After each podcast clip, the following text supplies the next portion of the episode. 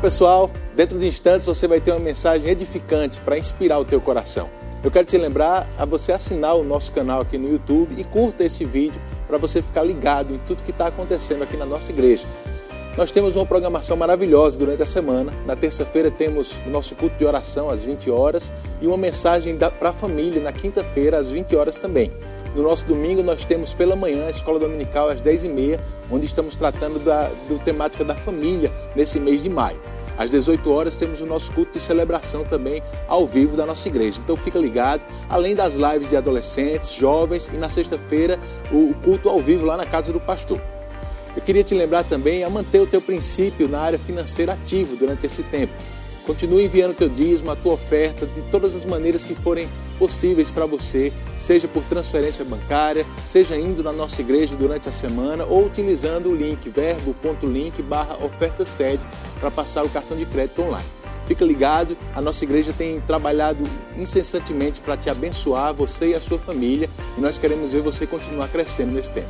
Fique agora com uma mensagem para enriquecer o teu coração.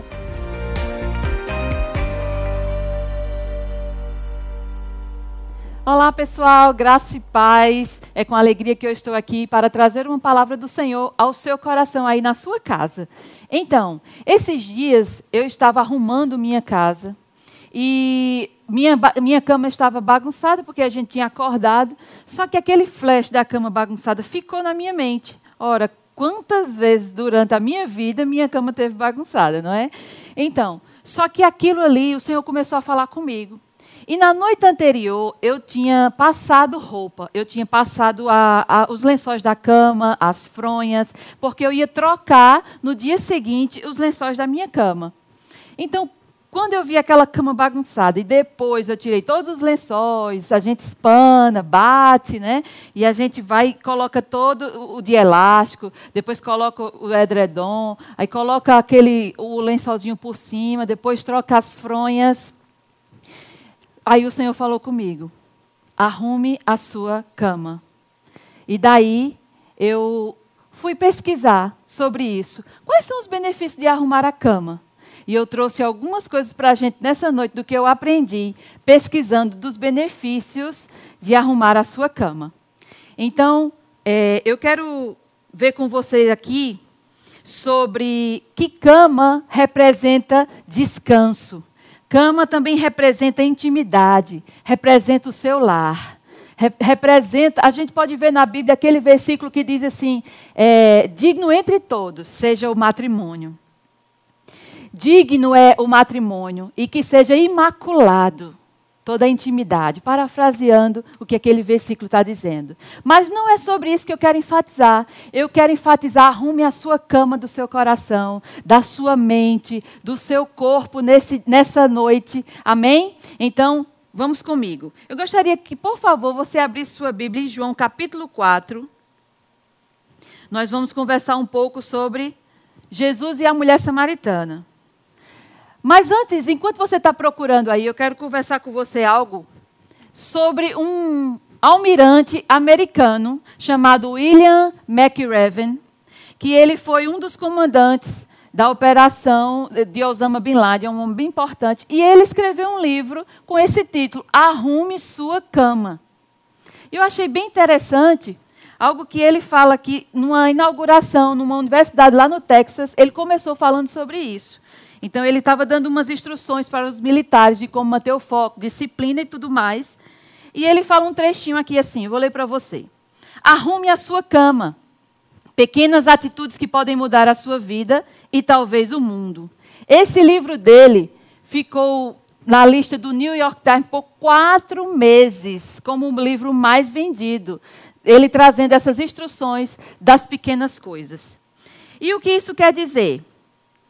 Arrumar a cama vai mudar a sua vida e pode mudar o mundo. São pequenos hábitos do dia a dia que você pode estar mudando dentro da sua casa, com a sua família, no seu coração. Você vendo, já arrumou sua casa nessa quarentena, nesse isolamento, você está mais em casa, então você começou a ver o seu guarda-roupa que precisava ser arrumado, o seu armário da cozinha, talvez o banheiro que precisava ser lavado, as cerâmicas, né?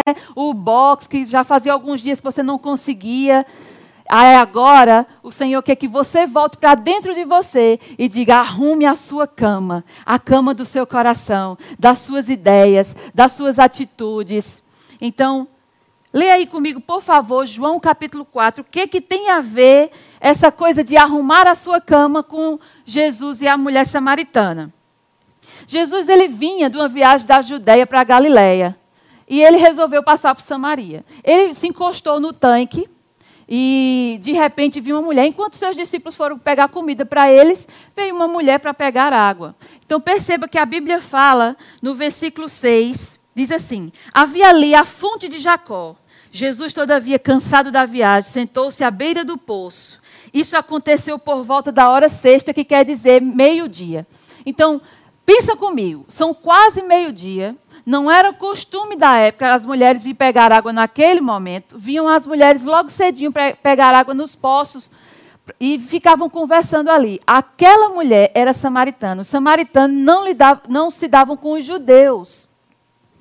E qual é o contexto disso? Essa mulher também não se dava com as mulheres da sua própria cidade, de Sicá, de Siquém, como tem algumas traduções que falam assim. A minha Bíblia fala Sicá, outras falam Siquém, dessa cidade de Samaria. Então, essas mulheres desdenhavam dela, porque ela era uma mulher que já tinha casado cinco vezes. Então, não era costume daquela época e talvez nem seja costume de hoje ainda uma mulher casar por cinco vezes. Né? Não fica bem diante da sociedade. O que, é que a gente imagina? É uma mulher com muitos problemas psicológicos, ela não consegue manter um casamento. Né? Então, ela vinha carregando toda essa bagagem. Só que ela encontra o Senhor sem saber que é o Senhor. O Senhor estava ali numa necessidade natural, estava cansado e queria um pouco de água. Mas ele viu naquela mulher uma necessidade espiritual, porque não era comum que ao meio-dia ela viesse buscar água. Então, alguma coisa ele já identificou em seu coração. Daí, ela para, pega a sua água e ele vai e diz para ela assim: mulher, dai-me de beber, no verso, verso 7. Dai-me um pouco de água para beber. No verso 8, pois seus discípulos haviam ido à cidade para comprar alimento. 9. Então lhe respondeu a mulher de Samaria: Como sendo tu judeu, pedes de beber a mim uma mulher samaritana? 10. Jesus respondeu a ela: Se conhecesses o dom de Deus e quem é o que te pede, dai-me de beber, tu lhe pedirias e ele te daria água viva. Veja bem, Jesus tinha uma necessidade natural e agora ele iria suprir uma necessidade, espiritual daquela mulher. Então ele começa a mexer com a casa dela por dentro e ele começa a querer arrumar a sua cama a sua intimidade, aquilo que ninguém estava vendo, apenas desdenhava daquela mulher. Então, essa mulher era a escória da escória, porque Samaria era considerada a escória de Jerusalém. E essa mulher era samaritana, considerada a escória do seu próprio povo. Entende o tanto de, de problemas psicológicos que aquela mulher poderia ter? O tanto de coisa que ela tinha que arrumar por dentro e ela se encontra com o Senhor sem saber que é o Senhor. Mas também veja a sede que ela tinha de conhecer as verdades da palavra. E Jesus identifica isso. Vem comigo. Verso 11: Indagou-lhe a mulher: Senhor, tu não tens com o que pegar água, e o poço é fundo. Onde tu podes conseguir essa água viva? Em outras palavras, ela está dizendo: Senhor, tu está me pedindo água, Tu não tem nenhum um, um potinho para pegar essa água. Esse poço é fundo. O Senhor está dizendo que tem água viva para me dar. Então, ela está dizendo simplesmente assim: o Senhor está querendo me enganar?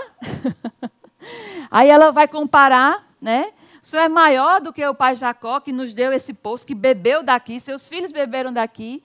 Só que Jesus identifica uma sede naquela mulher. E ele continua. Verso 13: Quem beber dessa água terá sede outra vez. Aquela, porém, que beber da água que eu lhe der, nunca mais terá sede.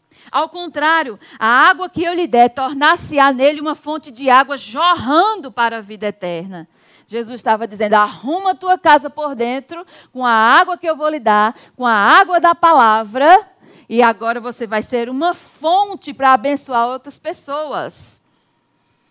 Verso, 10, verso 15: A mulher lhe pediu: Senhor, dai-me dessa água para que eu não tenha mais sede, nem precise voltar aqui para tirar água.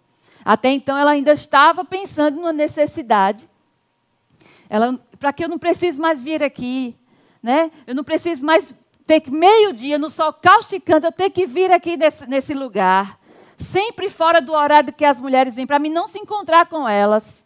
Porque elas vão ficar me olhando atravessado. E eu não quero mais passar por isso. Era isso que essa mulher estava dizendo quando ela falou sobre isso com Jesus, pedindo para ela pegar dessa água e não ter que voltar mais ali. Só que Jesus queria que ela fosse mais profundo. Eu quero que você arrume sua cama, arrume o seu íntimo, passo a passo, degrau em degrau, de glória em glória. Verso 16. Jesus pediu-lhe Jesus: Vai, chama teu marido e volta aqui. Jesus disse: Vai, chama teu marido que eu vou organizar a tua casa completa. Aí ela disse para ele: Confessou-lhe a mulher: Não tenho marido. Aí o dom do Espírito entra em operação e Jesus começa a falar através da palavra de sabedoria. E ele diz a ela assim: Respondeste acertadamente ao dizer que não tens marido, pois cinco maridos já tiveste, e este homem com quem tu agora vives não é teu marido. Quanto a isto falaste a verdade. Reconheceu a mulher: Senhor, eu percebo que tu és profeta. Então agora ela não vê mais apenas como um judeu, ela está vendo agora como alguém que veio da parte de Deus e tem respostas de Deus para ela. Então assim que ela detecta isso, ela joga a dúvida que ela tem dentro dela, a sede que ela tem dentro dela e descobrir o lugar certo para adorar. Então as pessoas estão com sede. Talvez você esteja aí na sua casa e seus, familiares estão reunidos, ou não, mas estão com sede de saber o amanhã, com sede de saber a verdade, com sede do que vai acontecer depois, e depois, e mais depois, e o que você deve fazer durante esse período, como você deve se comportar.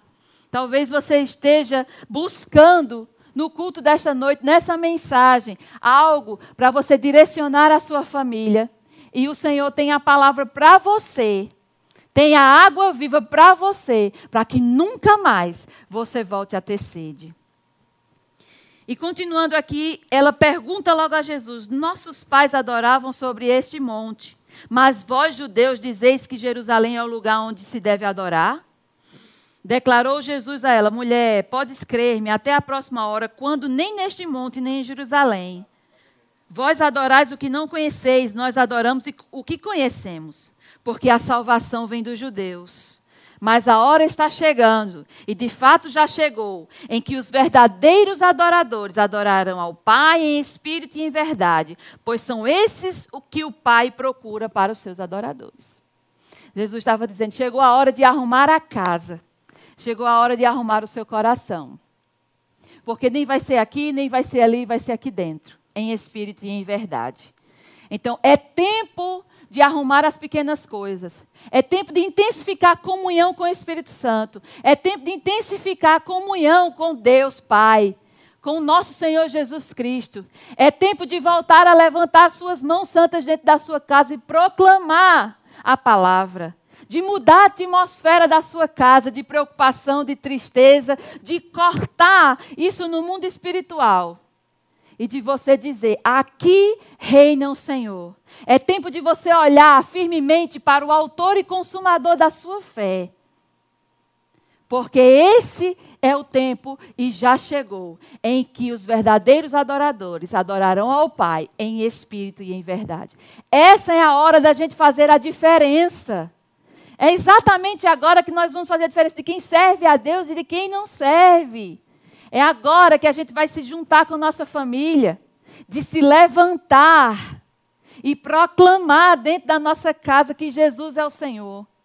É você falar para os seus armários quem é o Senhor da sua casa. Falar para a sua geladeira. Falar para o seu bolso. Para a sua conta bancária. É hora de você falar com as suas contas, colocar no chão, dançar sobre ela. Deus está no seu trono rindo dos inimigos. Deus está do seu trono rindo do Covid-19. E é hora da gente, como filhos amados, ser imitador do nosso Pai e rir junto com Ele. Deus não foi destituído da sua glória por causa de problema nenhum do que está acontecendo no mundo.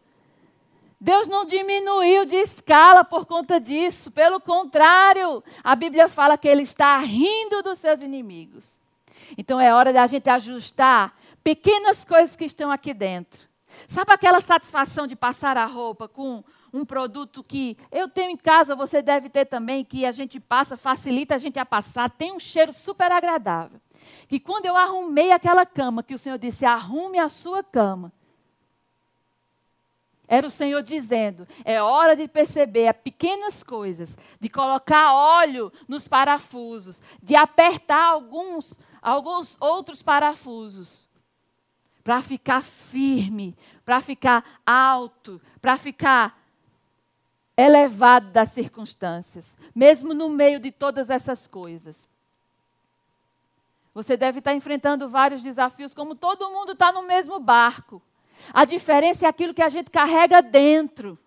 Aquilo que a gente plantou durante todo esse tempo, que está no bom depósito, é o que a gente está usando agora. As coisas que a gente foi armazenando no bom depósito: cultos do Espírito Santo, cultos de oração, cultos da família, escola dominical, aquilo que a gente foi aprendendo e colocando no bom depósito. Quando o dia mal chega, aí ele sai do bom depósito, jorrando para a vida eterna. Não há nada mais agradável do que a gente, quando estiver passando aquela roupa, aquele cheiro, aquele aroma suave, que as nossas atitudes cheguem ao Pai com um aroma suave e agradável. A Bíblia diz que Deus se alegra com a nossa prosperidade. A Bíblia diz também que a alegria do Senhor é a nossa força.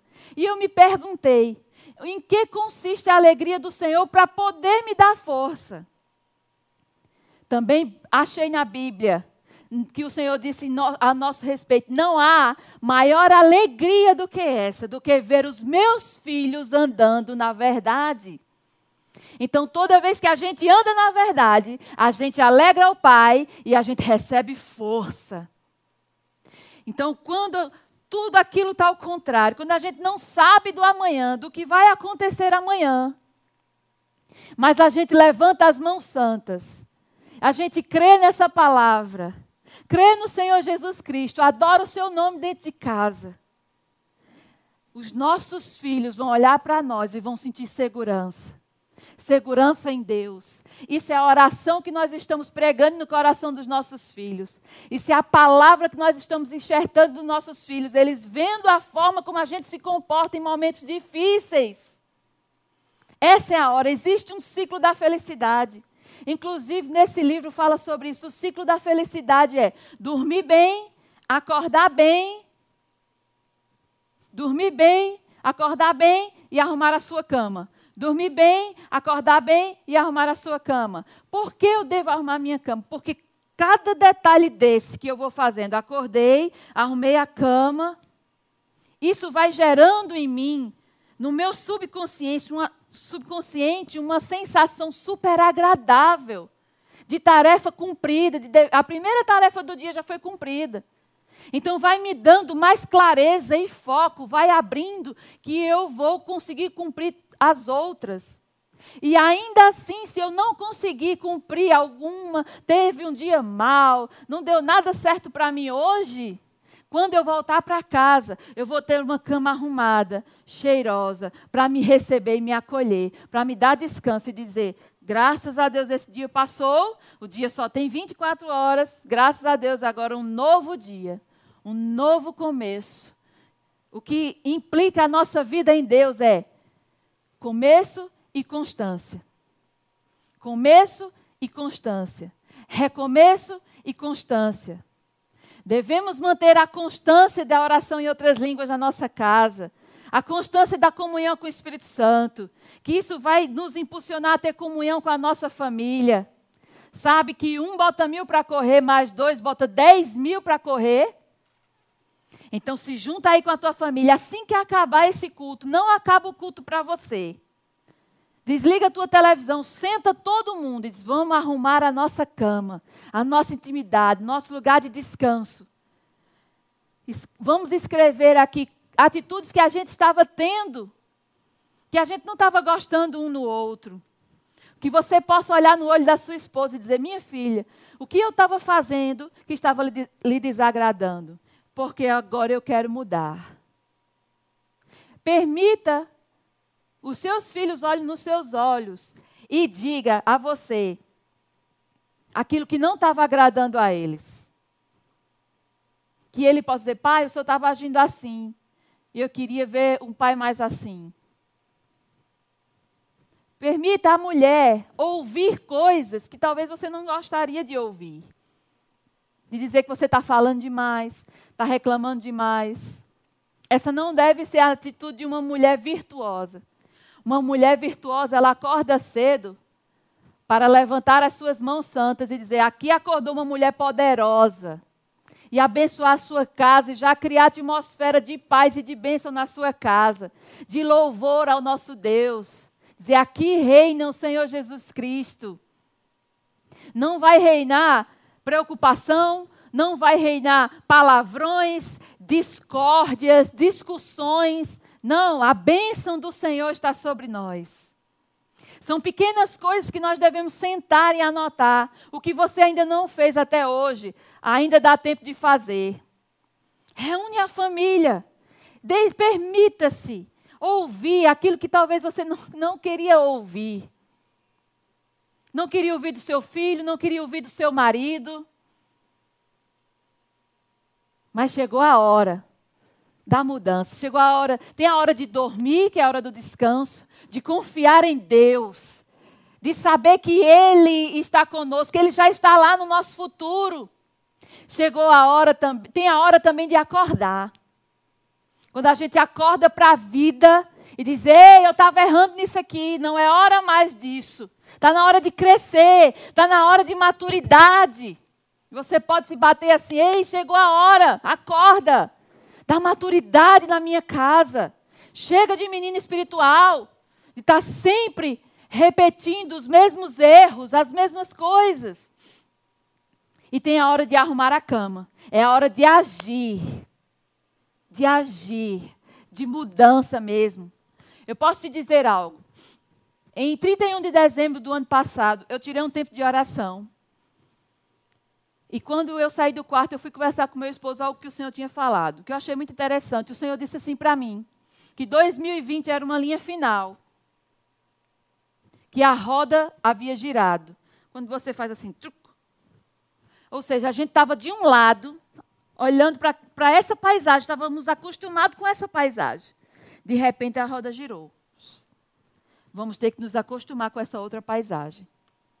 Mas até então eu não entendia a magnitude disso. Eu só sabia que 2020 era uma linha final e que a roda havia girado. Outra coisa também que ele disse, que as nossas atitudes durante esse, esse ano iriam determinar a próxima década, porque 2020 está fechando uma década. 2021 abre-se uma nova década. Então, as nossas atitudes desse ano vai determinar a próxima década. Como nós vamos querer viver a próxima, a próxima década? Então, são dez anos, a gente ouviu tanto isso, um ano acelerado, dez anos em um ano. Então, o que a gente determinar para esse ano, de crer, de falar, de construir por dentro, naquilo que a gente vai se levantar em fé. Eu creio no meu Senhor. Eu não sou um crente fraco, eu sou um crente forte. Amém, amados? Que diante das circunstâncias a gente não arrega, a gente não olha para baixo, mas a gente olha para cima. Quando Davi, pequenininho, olhou para aquele gigante, ele não olhou para baixo, para o tamanho do seu pé, o tamanho das suas armaduras, ele olhou para cima. Ele olhou o tamanho do seu Deus e enfrentou de cara. E o resultado foi o gigante caiu. O gigante caiu, as, as muralhas caíram. E agora é um tempo novo para nós dentro de casa, para nós como trabalho. Você pode estar desanimado que talvez seu trabalho esteja parado. O nosso trabalho está parado. Muita coisa está parada. Muitos familiares podem estar sofrendo. No início do ano também me veio uma instrução que no ano de 2019 começou com marcados por catástrofes, marcados por terremotos, por é, a barragem de Brumadinho invadiu a cidade, eram acidentes pelo ar, fogo, por todos os lugares. E ficou marcado por isso. Em 2020, assim que entrou o ano, eu estava vindo trabalhar, quando o Senhor falou comigo e disse: o alvo esse ano são as famílias. E eu cheguei no nosso trabalho aqui, a gente se reúne para orar antes de começar, e eu trouxe isso. E daí começaram a chegar uma família que estava no elevador, no nono andar, de repente o elevador parte, cai, morre todo mundo, dizimando famílias inteiras. A gente vê uma família que foi passear na cachoeira. Houve alguma coisa lá que morreu pai, mãe, filho, filha, no caso. As dunas em Natal, de repente, desabaram, morreu uma família inteira soterrada. E a gente começou a ver catástrofes e catástrofes acontecendo com famílias. Fazia 30 anos que uma família não se via. E se acharam pela internet, marcaram um encontro, ficaram felizes da vida com o encontro da família. No caminho de volta, um acidente, morre todo mundo. E a gente e chegou, começou a chegar esse relato, e eu trouxe para a coordenação para a gente orar. A gente começou a orar, guardando os nossos membros, os nossos líderes que estavam na praia, guardando os familiares, né, as famílias inteiras do nosso país fossem guardadas, toda intenção maligna fosse dissipada. Isso, ó, abrandou, a gente não ficou ouvindo mais. Porque Deus pôde confiar num povo que podia orar, que se levantasse para orar contra as, as, as investidas do diabo. Mas nós estamos aqui para estar ligado no que o coração de Deus está pulsando. Que Deus possa encontrar verdadeiros adoradores que vão adorar em espírito e em verdade. Isso não quer dizer que a gente vai passar o dia assim, não, ó. Aleluia. Isso faz parte. Mas os adoradores são aqueles que estão ligados ao coração do Pai, o que Ele está falando, antenado com os céus. Como o Senhor pode falar conosco? Quer falar do teu filho? Dizer o que, é que ele está fazendo de errado. O Senhor quer contar para você o que o seu filho está fazendo de errado. Não tem outro, irmãos. Meu filho está fazendo alguma coisa que não está certo. O Espírito Santo me avisa. E eu chego para ele, eu digo, você não já sabe que não tem como você fazer escondido? é tanto que eu acho que ele desistiu. Aleluias! São pequenas coisas do dia a dia. Pequenas coisas do dia a dia, mas ligado na comunhão com o Espírito Santo.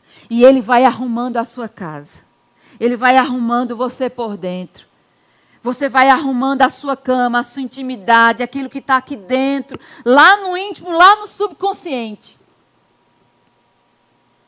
Chegou a hora de você se levantar. Esse ciclo da felicidade. Dormir bem, acordar bem e arrumar a cama. Dormir bem, descansar no Senhor. Precisamos confiar no Senhor e na força do seu poder. Que nós vamos passar e chegar do outro lado. Existe a outra margem para a gente, não acabou. Nós não vamos sucumbir com o coronavírus, não. As promessas de Deus que foi lançada desde o final do ano, elas são para nós.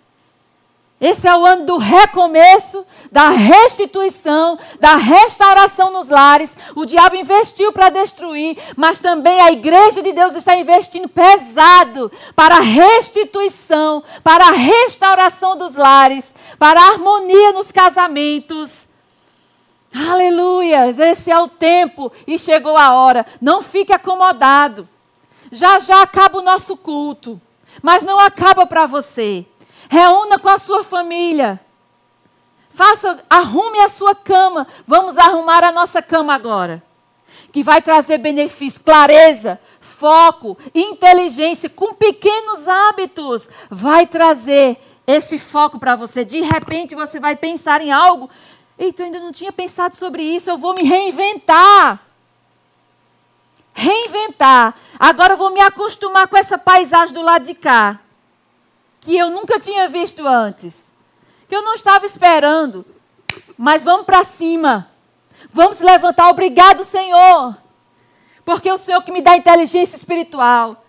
Como disse com Daniel, Daniel era dotado de inteligência. E eu declaro isso sobre mim, sobre os meus filhos. Que eles são dotados de inteligência, sabedoria. Aleluia! Temos que pegar as promessas da palavra.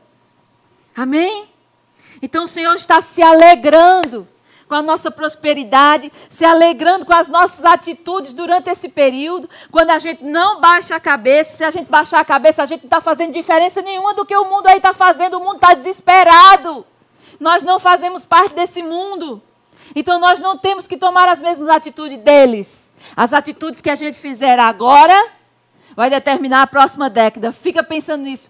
Quais são os próximos 10 anos que você quer viver com sua família? No seu ministério? Com as suas finanças? Quais são os próximos 10 anos?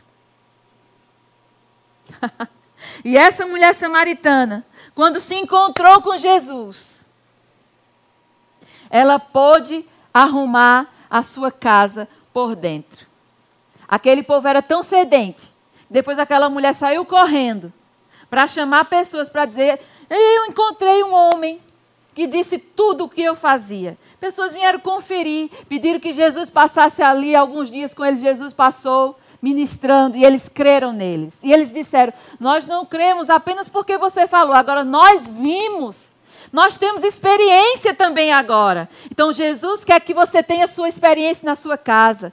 É maravilhoso contemplar as, as experiências dos ministros. É maravilhoso. Mas também que você tenha a sua experiência. Amados, ontem meu, ontem meu filho fez 14 anos. E eu fui no mercado comprar algumas coisinhas. Ele escolheu algumas coisas para que a gente pudesse comemorar. E eu levei, é, junto com meu irmão, minha cunhada, a gente reuniu assim e comemoramos com ele. E quando a gente estava pagando, na hora de pagar, chega um irmão que a gente nem tinha visto nesse mercado. E ele vai e diz: quanto deu aí? Pagou a nossa conta.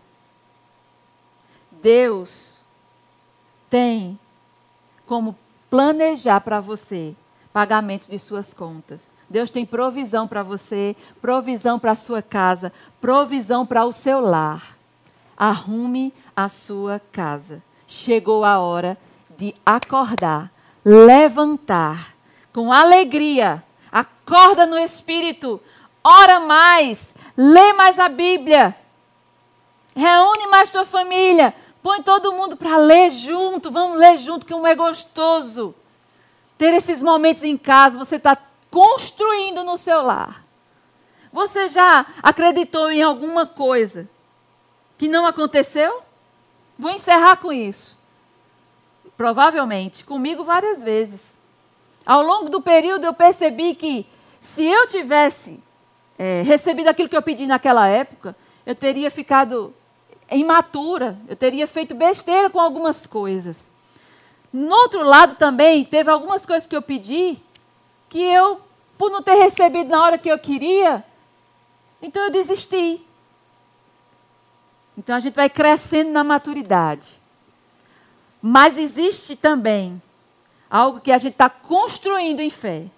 É melhor, já ouvi essa frase há muitos anos atrás. Alguém ministrando dizendo: é melhor que você creia, confesse por 10 anos e desfrute disso do que nunca abrir sua boca, nunca confessar, mas também nunca vai desfrutar.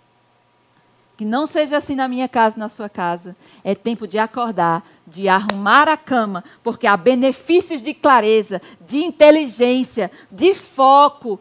Vamos nos acostumar com a nova paisagem. E vamos arrumar a nossa casa. Deus abençoe vocês e até a próxima. Tchau, tchau.